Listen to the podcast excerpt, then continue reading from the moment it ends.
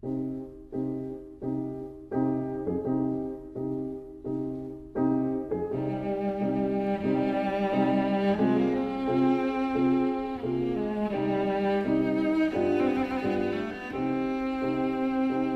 vida breve.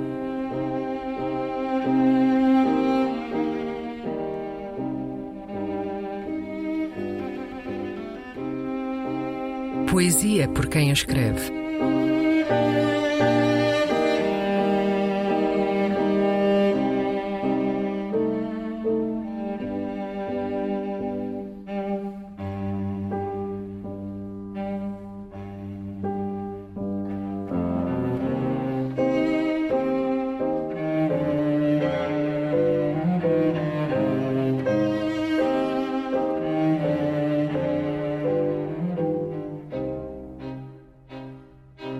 BN ACPC é E3 74A 1 113 0130 63V T24C R 0150. Um poema de Margarida Valdegato.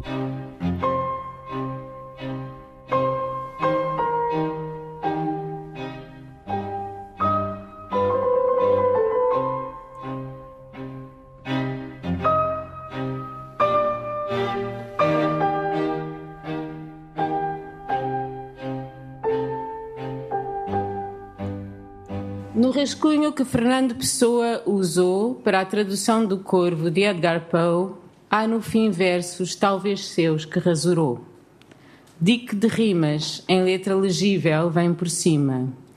Depois, porém, o que não quis que viessem a ler, nem ele a ter de escrever, afigura-se tão honesto quanto sofrível. Devo admitir que não pude coibir-me, julgo eu, que nenhum outro, ao descobrir o bilhete ignorado de um morto, a tentar ver se ele traduzia, se aquilo era poesia ou um apelo, e a mim cabia, por mais que inexato, transcrevê-lo.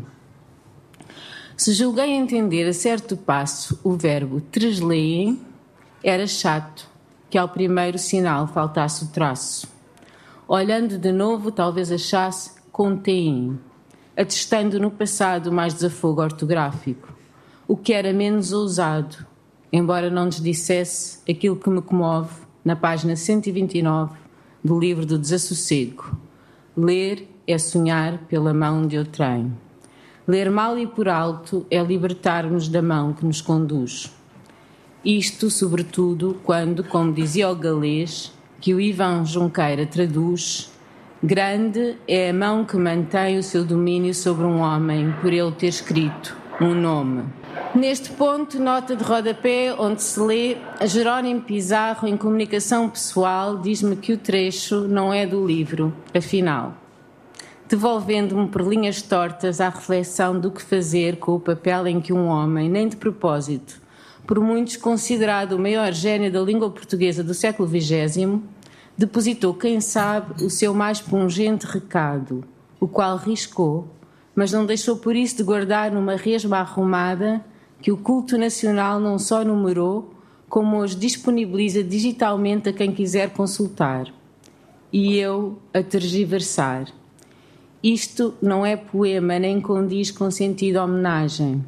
Fernando, tu dizias da brevidade da vida e da dor e desgraça que há nela, anela, e aquilo que mais doía era a falta de coragem de confiar os desmandos do teu ser oculto o meu interior aos olhares humanos. Embora aqui talvez haja desfocagem e possa ser critério o que esteja no lugar de interior, onde mais se justifica no início dessa estrofe, sinto horror.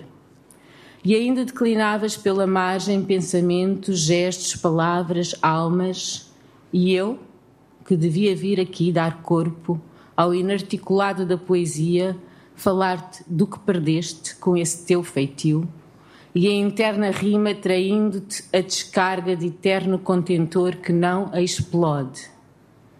Nem sei se a letargia tanto me sacode, além de que eu não posso a alguém vazio.